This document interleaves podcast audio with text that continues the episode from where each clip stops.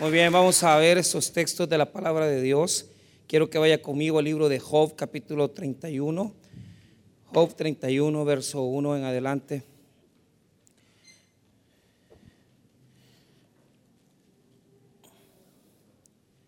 Job capítulo 31, verso 1 en adelante. Cuando lo tengamos, eh, vamos a ponernos en pie para poder tener la lectura de la palabra de Dios. Y vamos a, ver algunos detallitos ahí.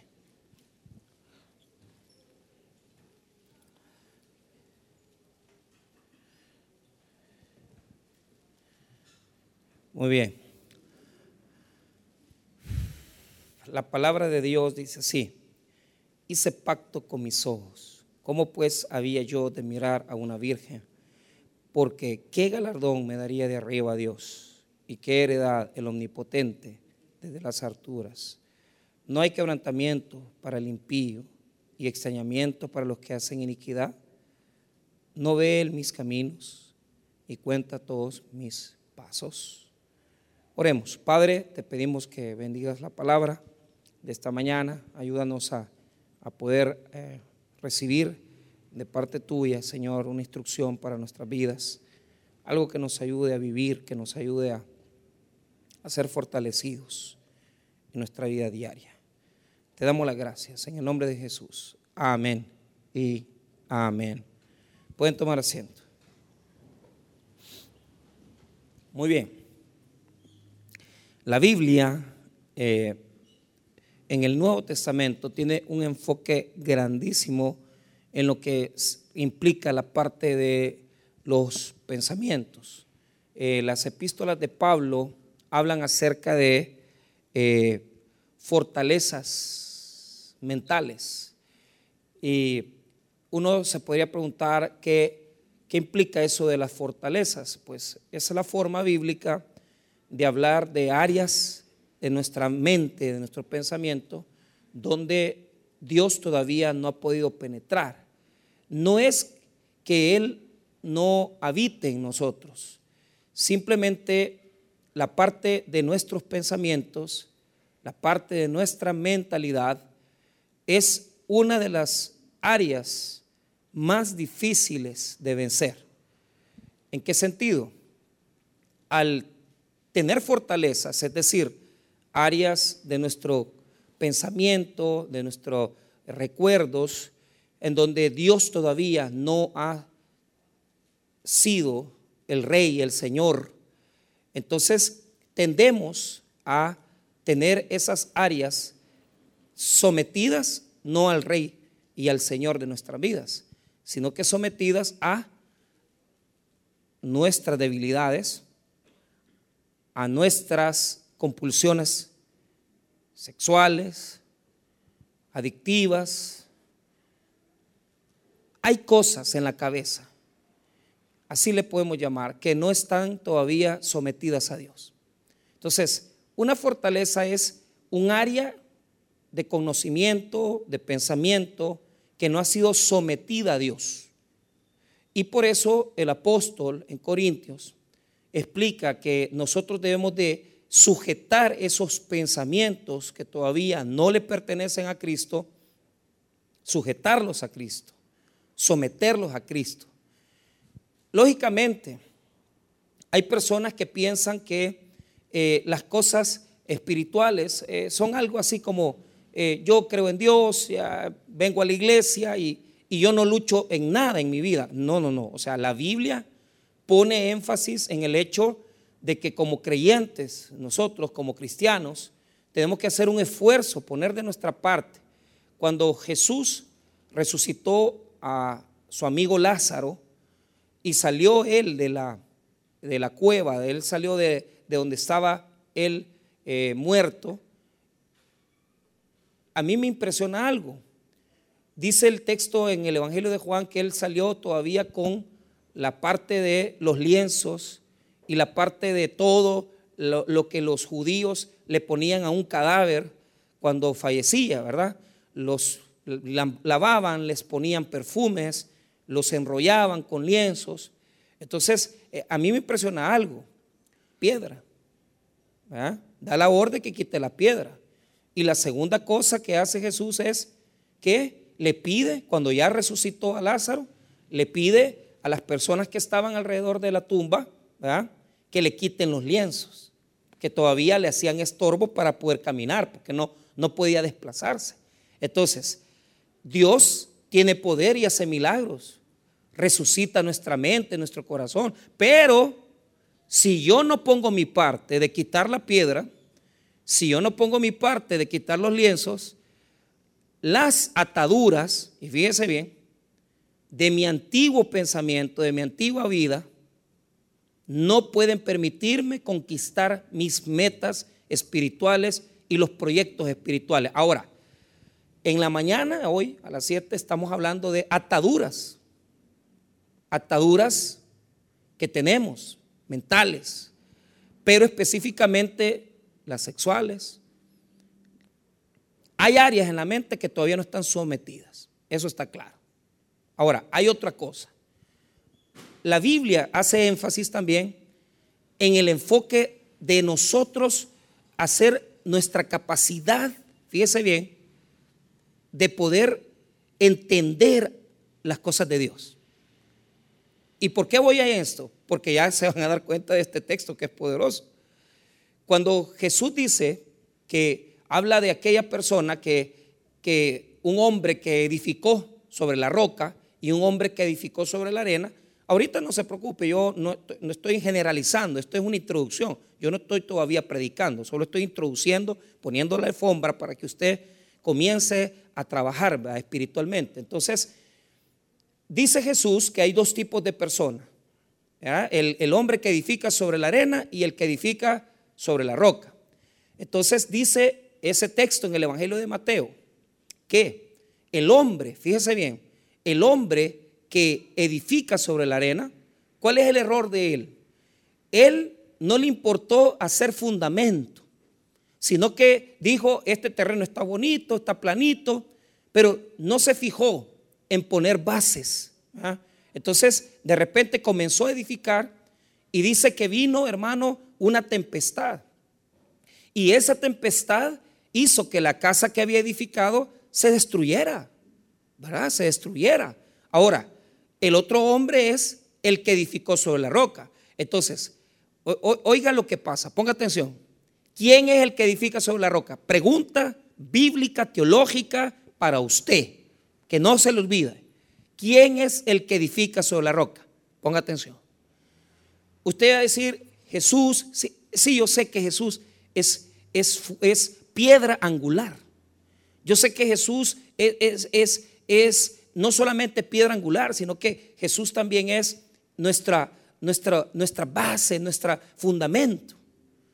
Pero escuche, práctica, de forma práctica. ¿Quién es el hombre que edifica sobre la roca? El que oye y hace. El que oye y hace. El que pone en práctica la palabra de Jesús. O sea, no es solamente oír, sino que es que hay que hacer. Y, yo en esta mañana, yo lo, lo estoy exhortando. ¿Por qué razón? Porque tenemos esa mala costumbre de querer venir los domingos a enderezar la vida torcida que llevamos. Y está bien. Pero si usted no pone de su parte, usted solamente está oyendo, pero no está haciendo nada para edificar sobre la roca. Ahora, ¿por qué lo voy a confrontar? Pero yo quiero que esta mañana usted vaya con, con, un propósito para su semana, para el día lunes, de cuidarse, de cuidar su vida en santidad, de cuidar sus pensamientos, de cuidar su corazón, de cuidar lo que mira, de cuidar lo que hace, de cuidar lo que dice. ¿Por qué razón? Porque todavía hay áreas en nuestra vida que no están sometidas al poder del Espíritu Santo, al poder de Jesús. Y, aquí habemos, o sea, incluyéndome yo, personas que no tenemos la lengua sometida a Cristo, personas que no tenemos los ojos sometidos a Cristo, personas que no tenemos los pensamientos sometidos a Jesús. Entonces, la pregunta que yo hago en esta mañana, fíjate bien, ¿Cuántas ataduras tenemos? ¿Y cómo describo yo una atadura? La atadura es esa parte intelectual, esa parte de corazón en donde Jesús todavía no está mandando. ¿Y por qué es una atadura? Porque no estás atado a Jesús, sino que estás atado a tu compulsión, a tu debilidad, a tu sexualidad, a tus desórdenes, a tus pensamientos, a tus criterios, y todavía no han sido sometidos a Cristo esos pensamientos. Ahora, ¿por qué saco a colación esto? Porque este texto de la palabra es, es, está en el libro de Job. Y Job en este momento está haciendo una promesa. Les explico el texto. Job está haciendo juramentos. Estos juramentos se llaman juramentos con imprecación. ¿Qué quiere decir eso? Cuando un judío quiere prometer, quiere jurar que no ha hecho algo, juraba de esta manera. Juro, ¿verdad? Ante Dios. A veces lo metían, a veces no lo metían. Pero invocando a Dios dice, juro que si no es cierto lo que he dicho, que Dios me maldiga a mí. Así juraban los judíos.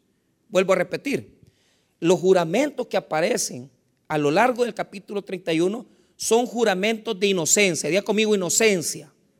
No, pero dígalo bien, como que ya tomó café. Inocencia. Vale. Entonces, lo que está haciendo Job es decir, yo no he hecho nada malo. Y lo que estoy pasando, la enfermedad que estoy viviendo, el problema que estoy viviendo en mi casa, no es porque yo he cometido una falla, no es porque yo me he equivocado, es porque está pasando algo. O Dios me está probando, o Satanás me está tentando, yo no sé, pero Él está declarando que Él es inocente y que Él no ha hecho absolutamente nada. Él no ha hecho nada para merecerse el castigo que está viviendo.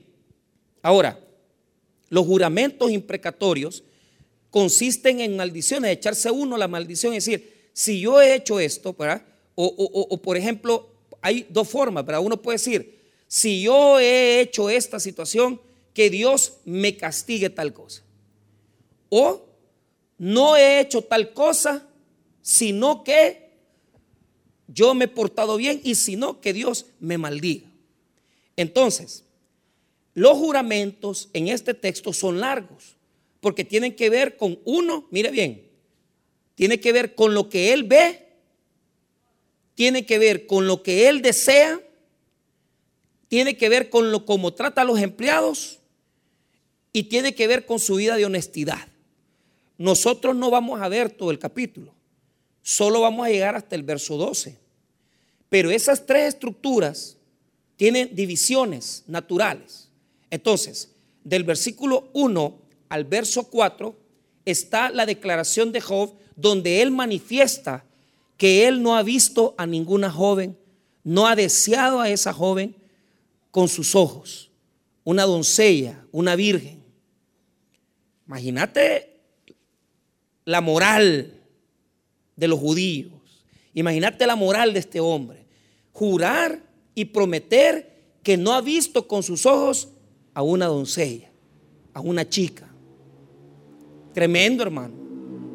Si usted tiene lapicero, márquelo del 1 al 4, porque vamos a sacar las implicaciones de esos textos. Ahora, del verso 5 hasta el verso 8, habla de desear, que él no ha deseado, fíjate bien, y no ha estafado lo que no le pertenece, del 5 al 8, es decir, hablando ya en el campo de los bienes materiales. Yo no he agarrado lo que no es mío, yo no he estafado a nadie. ¿ah? Ahora, mira el verso 9 al 12, es la última estructura. Está hablando de el adulterio. Qué tremenda la palabra.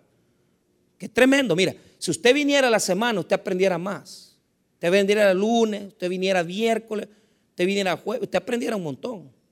Pero pero mucha gente no puede, no tiene tiempo, pero no quieren aprender. Yo, yo critico al que no quiere aprender. Tiene tiempo, tiene espacio, pero no quiere aprender. Y nuestros cultos más vacíos son dos. El de oración de martes y número dos, el de discipulado del miércoles y discipulado del jueves. ¿Por qué? La gente no quiere ser discípulo. La gente lo que quiere es, pastor, deme una solución, uno, dos, tres, y me la tomo la medicina, me voy. Pero, pero ¿cuál es el problema? No quieren poner de su parte. Y si usted quiere curarse, usted tiene que poner de su parte. Vuelvo a repetir, del verso 1 al verso 4, del juramento de Job de no haber visto a ninguna virgen. Versículo 5 al versículo 8, el juramento de Job que él no ha tomado ni ha estafado a nadie. no ha tomado lo que no es suyo y no ha estafado a nadie. Verso 9 al 12, que él no ha adulterado. Ah, entonces, ahí está. Ahí está la estructura bíblica, la estructura textual de los versículos que estamos revisando en esta mañana. Ahora, eh, veamos algunas cosas del juramento. ¿Dónde se nota que hay juramento? En los versículos donde aparece si yo, si yo. Vaya, ¿cuál es el versículo? Note el versículo 5. Si anduve con mentira. Ahí hay un juramento. Verso 9. Si fue mi corazón engañado acerca de mujer. Verso 13. Si hubiera tenido en poco el derecho de mi siervo y de mi sierva. Verso 16, si estorbé el contento de los pobres. Verso 17, si comí mi bocado solo. Va. Entonces, ahí está el juramento. Cada juramento que ha hecho tiene una maldición. Si yo he hecho esto, que Dios me maldiga así. Si yo he hecho esto, que Dios me maldiga de esta manera. Entonces, la maldición teológica y bíblicamente se llama imprecación. Los salmos que hablan de hacerle daño a alguien o de que Dios se vengue de lo que me hicieron a mí se llaman salmos imprecatorios. Y cuando en la Biblia hay una palabra que quiere decir o me hace daño a mí o le hago daño a alguien, se llama imprecación. ¿Por qué es imprecación? Imprecación significa maldición. Habiendo explicado la estructura del texto, vamos ahora a predicar. Muy bien, hablemos de lo primero. Hablemos, hablemos de, de hacer pacto con mis ojos. Primero, versículo 1. ¿Qué es lo que jura Job? Dice él que él no ha usado sus ojos para poder ver una chica, para poder ver una mujer. Mire lo que dice el 1. Hice pacto con mis ojos. ¿Cómo pues había yo de mirar a una virgen? Ok, hay que sacar cosas ahí, muy importantes. Número uno, ¿qué es hacer pacto con mis ojos? Primero, ponga atención, no es que Job pactó, o sea, le dijo a los ojos, hagamos un pacto, porque un pacto puede ser de dos naturalezas. O yo pacto con una persona igual a mí, o pacto con una superior a mí. Pero los pactos bíblicos son siempre pactos de compromiso hacia Dios. Entonces, el versículo habla acerca de un compromiso, un pacto que Job ha hecho, no directamente con sus ojos, sino que lo hizo con Dios para cuidar lo que él mira, para cuidar lo que él ve. Entonces, hago una pregunta, y, esto pues yo lo aprendí de un predicador americano, Adrian Rogers. Entonces, Adrián Rogers en un sermón, ¿verdad? que yo lo recomiendo si usted lo quiere escuchar, porque él ya murió desde hace años, eh, murió en el año 2004 más o menos, predicó y pastoreó en la iglesia Bellevue Baptist Church en Estados Unidos, y fue una iglesia grandísima. Y decía Adrián Rogers, decía, la primera mirada, decía Adrián Rogers, es inevitable, pero la segunda es pecaminosa. La primera es inevitable, pero la segunda, pecaminosa. ¿Por qué? Porque usted no puede evitar ver a una señora. Usted no puede evitar ver a una chica. Y esto lo hablo a los varones. Usted no lo puede evitar. Pero lo que usted puede evitar es volver a verla otra vez. Si usted la vio, vio venir, usted la vio caminar, ¿cuál es la condición humilde de un hombre y de una mujer que quieren acercarse a Dios. Bajar, bajar la mirada. Bajar la mirada. ¿Por qué? ¿Qué le estoy diciendo? ¿Qué le estoy diciendo? Nosotros tenemos algo aquí en la cabecita. Venimos de vidas donde hemos tenido tres, cuatro parejas. ¿ah? Entonces no nos curamos porque tenemos esa inclinación, esa tendencia de que, eh, de que del erotismo, de ver cosas desnudas. Y el problema del hombre es que con la mente desnuda a la señorita. No se necesita a veces mirar dos veces, simplemente con una mirada fija, penetrante, el hombre ha desnudado a la mujer. Ahora, en las señoras es distinto. Pero también hay, hay algo en las señoras que yo no juzgo. Solo evalúese la malicia. La malicia. ¿Por qué? Nosotros somos débiles. Nosotros somos carne. Pero, ¿cuál es el punto de la malicia? Que hay personas que ya saben, que ya saben que su cuerpo es una tentación. Y proponer, saber que esa persona ya le está hablando diferente, saber que él se le queda viendo, saber que esa persona eh, ya eh, la, miró de reojo, le subió las luces y se las bajó. ¿Ah? Ese es el lenguaje de nosotros, de subir las luces y bajar las luces. ¿Por qué? Porque ya, ya hubo un intercambio de miradas. Entonces usted ya se pone más coqueta, usted se pone ya, ya más nerviosa y aunque no lo quiera, usted ha caído ahí en algo incorrecto. Mire, yo tengo años pastoreando, pero hay algo que a mí me saca de onda servidores, servidoras de la iglesia. O sea, en general, yo, si usted tiene su Facebook, pone sus cosas, eso, usted hágalo. No, yo, yo hablo de los servidores. Y no se sienta mal por lo que voy a decir. Pero un servidor que está sirviendo en bíblica, que está sirviendo en cualquier ministerio, parqueos, hermanos, cuidemos nuestro testimonio. Porque para las personas que vienen nuevas, nosotros estamos un poquito más limpios, un poquito más cerca de Dios. ¿Por qué razón? Porque la gente dice, este sirve, entonces este anda en algo, anda en algo con Dios. Pero a veces los servidores no andan en nada con Dios. Y ocupan el Facebook para poner ahí cosas que no deben. Se toman fotos con escotes, bailando, Mire, qué desastre, hermanos. Porque eso no es. ¿Por qué? Porque estamos cayendo en esto. Le voy a contar. Pastoreamos una iglesia, no le voy a decir cuál, pastoreamos varias. Y celebramos el Día del Niño. Hay una señora que, yo respeto, una muchacha, perdón, una jovencita, bonita, ella, yo no lo voy a negar.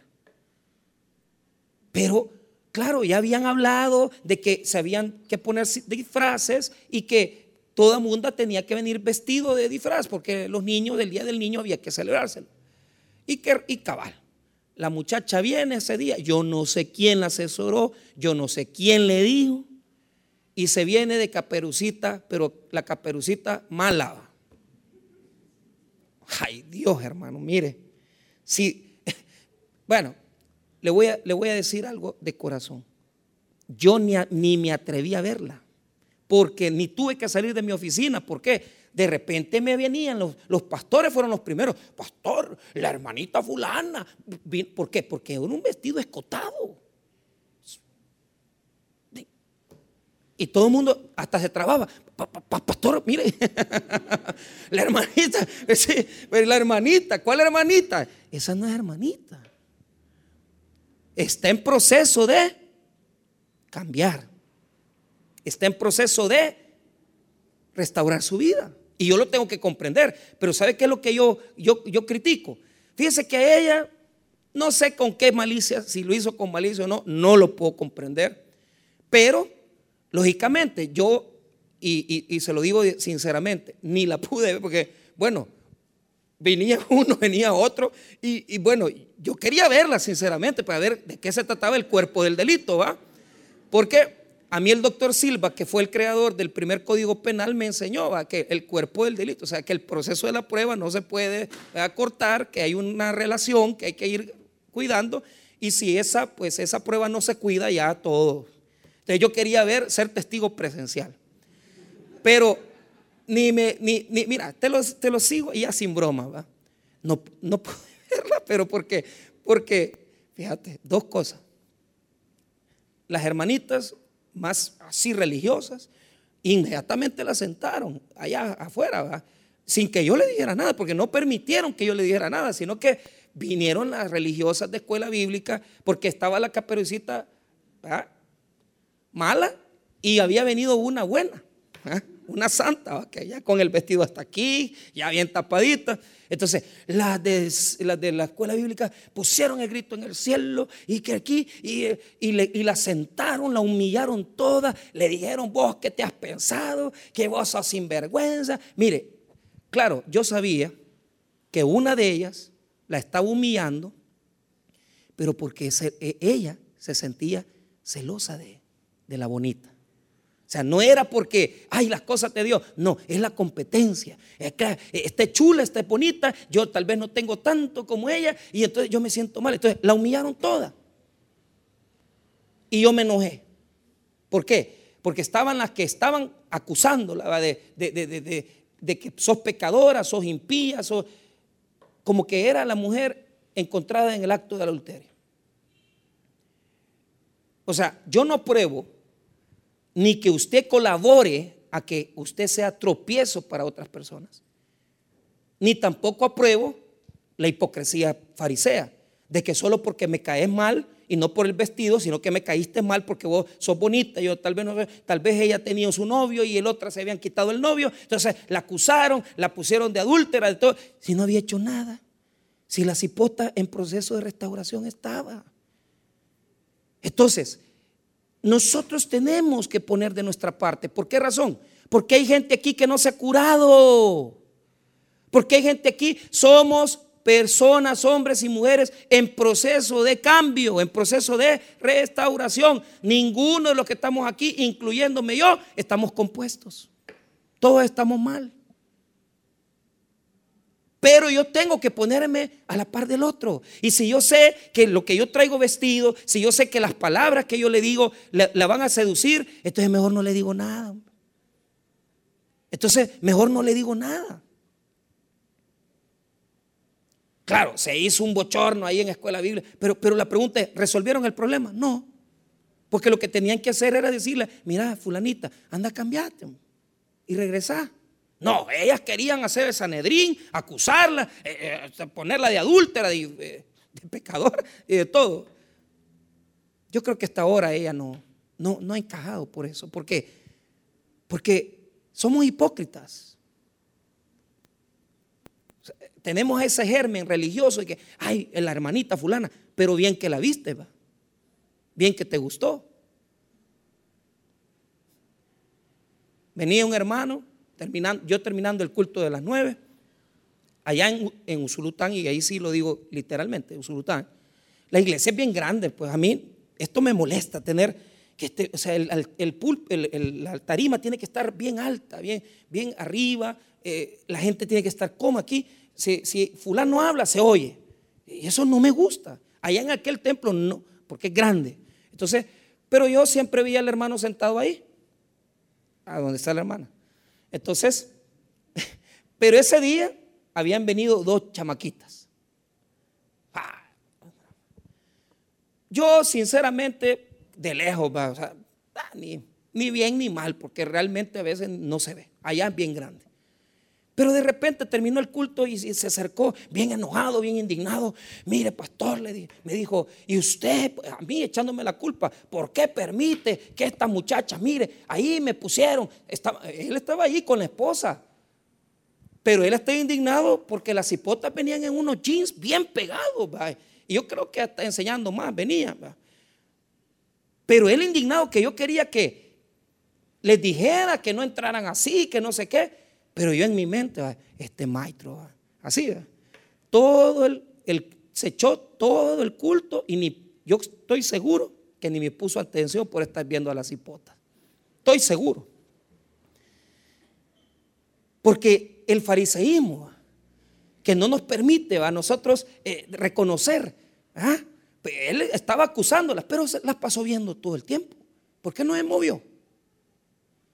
Y yo le dije, mi hermano, óigame bien, con que ni Dios ha podido cambiarlas todavía, ¿cómo las voy a cambiar yo? Le digo, déjelas, déjelas.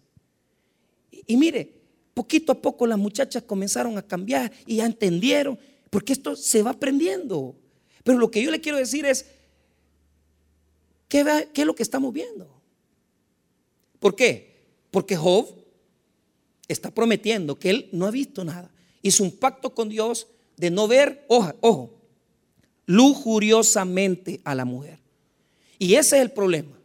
Cuando ya yo alimento mi lujuria, cuando yo alimento mis deseos, cuando yo alimento mis debilidades, cuando yo le doy énfasis a meterme en mis ojos lo que no agrada a Dios.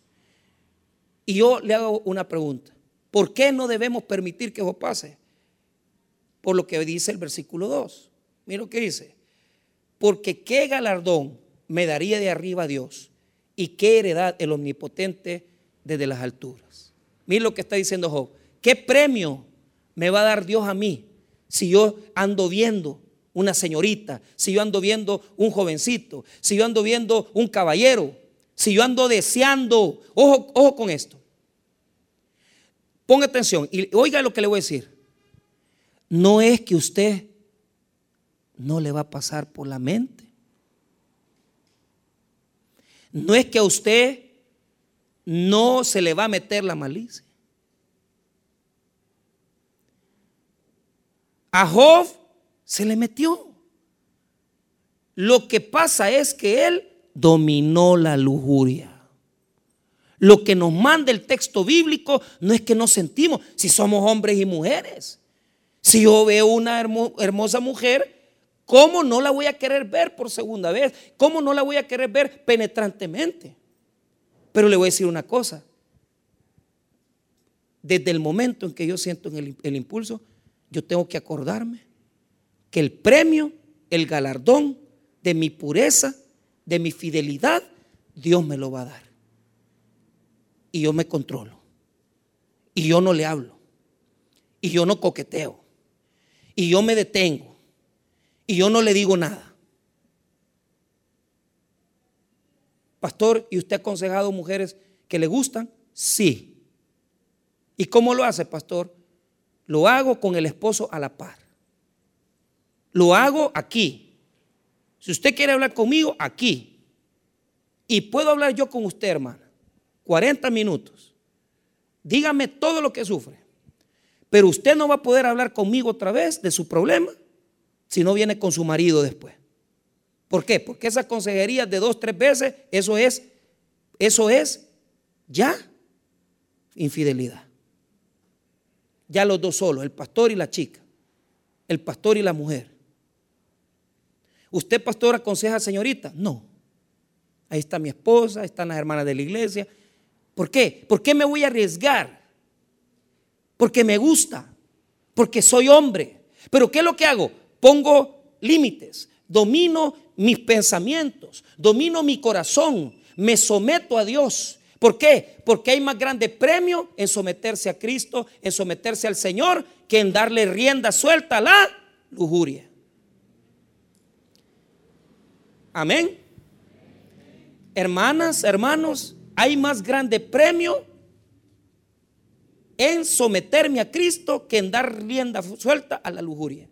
Y eso lo tenemos que hacer hasta con el Internet. Si usted sabe que esas páginas que visita lo incitan, eso le está dando de comer al monstruo que usted tiene dentro, que se llama carne, y usted le gusta, y usted ve cosas en Internet, usted ve cosas en Facebook, entonces, ¿qué pasa? Usted ya anda con hambre. Y usted no tiene que darle de comer a este monstruo. Este monstruo se domina con palabra, con lectura bíblica, con oír alabanzas y con estar con su esposa. y con estar con su esposo. Así se domina la bestia. Saciarla. ¿Por qué? Solo note este versículo. Porque tal vez para muchos esto no es importante, pero yo se lo digo. Es la, la infidelidad. Entra por los ojos. En el caso de los varones y las mujeres. Ahí hay coqueteo. Pero ¿cuál es el problema? Entra por nuestra falta de comunión con nuestra esposa, entra por nuestra falta de comunión porque no tenemos eh, a veces intimidad, porque estamos descuidados. Solo lea este verso y no lo molesto. Vaya Proverbios 6, 25. Proverbios 6, 25. Job, Salmos, Proverbios. Mira lo que dice. Yo no molesto mucho saltando versos, pero lo teníamos que ver. Mire,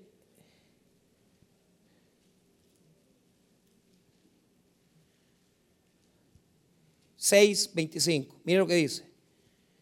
No codicies su hermosura. ¿De quién? De la mujer ajena, la mujer extraña. ¿Dónde está la mujer extraña en el 24? Para que te guarden de la mala mujer, de la blandura de la lengua de la mujer extraña.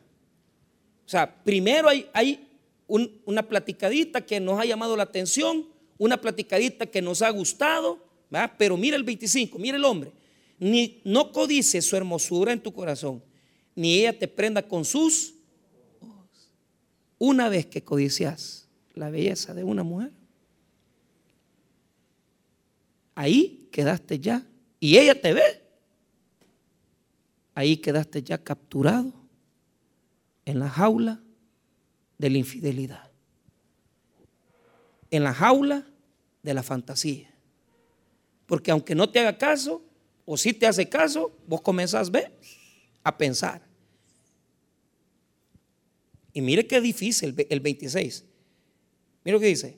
Porque a causa de la mujer ramera, el hombre es reducido a un bocado de pan y la mujer caza la preciosa alma del varón. ¿Por qué? ¿Por qué dice que el hombre es reducido a un bocado de pan? En la Biblia es patriarcalista, es decir, da el aspecto del, del hombre, pero hablemoslo mujer y hombre. Oiga bien. Oiga bien, cuando usted está metido en sexo, usted primero miró, platicó, usted la lujuria la alimentó, se le acercó a la persona, encajaron, y una vez que vos caíste en, esa infidelidad, esa mujer te mueve a vos para donde ella dice, sos reducido a un bocado de pan. Cuando usted se mete con un hombre casado, se acuesta con él, se enloquece por él, usted es reducido a un bocado de pan, señora. Ese hombre hace con usted lo que él quiere. La llega a ver cuando quiere, usted le aguanta que él esté con su mujer, con su esposa, y usted solo tiene las migajas de una relación que nunca va a servir. Ahí, ahí estamos, metidos en la aula. ¿De qué? De las miradas. La atadura Ahí se da la atadura. En mi mente, en mi corazón. Ahí me amarro yo. Y ahí es donde yo fracaso. Ahora, veamos nuevamente Job 31 para ir aterrizando. Mire lo que dice Job 31. Muy bien. ¿Por qué no tengo yo que caer en esas miradas lujuriosas, codiciosas? O sea, vamos a caer, nos vamos a desear, vamos a sentir, pero tenemos que dominarlo tenemos que detenerlo. Tenemos que dejar que eso sea alimentado. ¿Por qué? Primero, nos separa de Dios. Número dos, perdemos el premio que Dios tiene para nosotros. Y número tres, toda mala mirada que le damos nosotros rienda suelta tiene un mal fin tiene una consecuencia. Mire el versículo 3. No hay quebrantamiento para el impío y extrañamiento para los que hacen iniquidad. O sea, vos pensás que Dios no te va a pasar tu facturita por andarle hablando a una persona que está casada. Vos crees que Dios no te va a pasar tu facturita por venir e insinuarte a una jovencita, a una hija de un hermano. Porque aquí hay, hermanos que me han dicho, pastor, calme a fulano de tal, porque le está escribiendo a mi hija en el Facebook. Vaya, aquí mismo. Y yo, que soy pastor, y, realmente, hermano, yo no obtendría, pero ¿sabe por qué me metí? Porque el hombre quería ir a pegarle. Y tenía toda la razón, porque la niña es menor de edad. Entonces yo me metí para que no lo matara. Porque no, ¿Por qué? Que se metan con tu hija. Usted anda allí de Pepe Lepius, ¿ah? buscando señora, pero usted tiene hijas. Usted tiene hijas. No busquemos el dolor. No nos va a traer nada bueno. No nos trae nada bueno nos separa de Dios, nos quita el premio de la obediencia. ¿Por qué? Porque el que domina sus instintos, el que domina sus deseos sexuales, el que domina su lujuria, su lascivia, mire, no ande buscando, hombre. Cálmese ya, Pepe Le cálmese. Yo sé que usted es enamorado. Pero ¿qué hacía la, la, chica zorría ahí que, que, Pepe Le Pew la buscaba? Se le zafaba porque mucho apestaba, pues. Así deberían de ser las hermanas. Zafarse. Uy, me está hablando este, córtelo, bloqueelo. Que me escribió en el, no sé qué, ahí de Facebook. Yo no sé cómo abren para escribir, pero ahí, ¿Y cómo estás hablando con él? Es que por Facebook. Yo en mi vida he hablado con alguien por Facebook. Yo ni sé cómo se hace. Pero ahí se mete el diablo. Entonces usted sea como la chica. Sáfese. Y que se quede él solito con su tufo.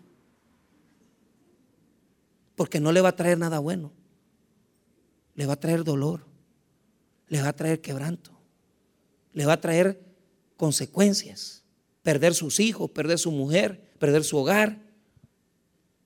Y usted, hermanita, que está también en las cosas de Dios, usted pierde su ministerio, pierde su pareja, porque ya Dios le iba a dar un esposo y usted por andar permitiendo que estos señores que a veces abusan, usted acostándose con un hombre de 49 años y usted tiene 22.